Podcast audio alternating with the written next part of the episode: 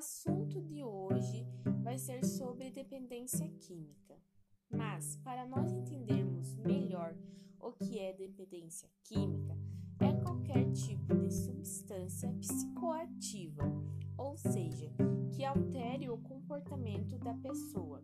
É chamada de dependência química. Essa dependência química pode se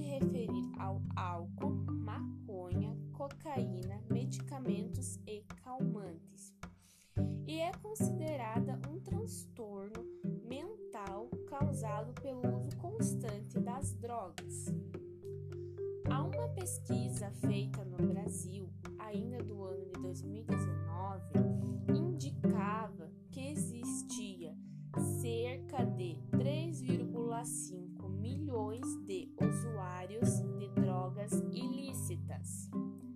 Olha que este dado está desatualizado, é um dado de dois anos atrás.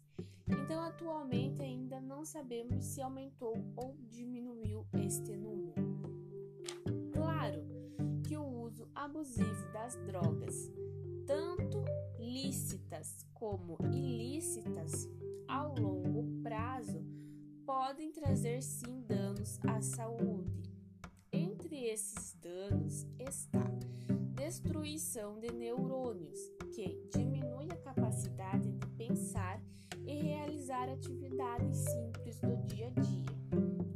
Desenvolvimento de doenças psiquiátricas, como psicose, depressão ou esquizofrenia. Lesões no fígado, como câncer hepático, entre outras doenças.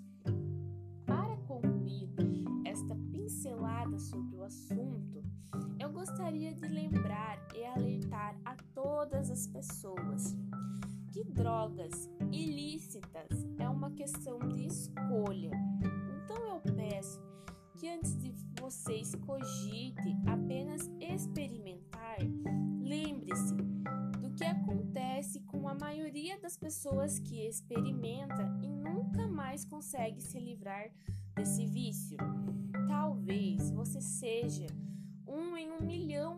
experimentar e não vicie.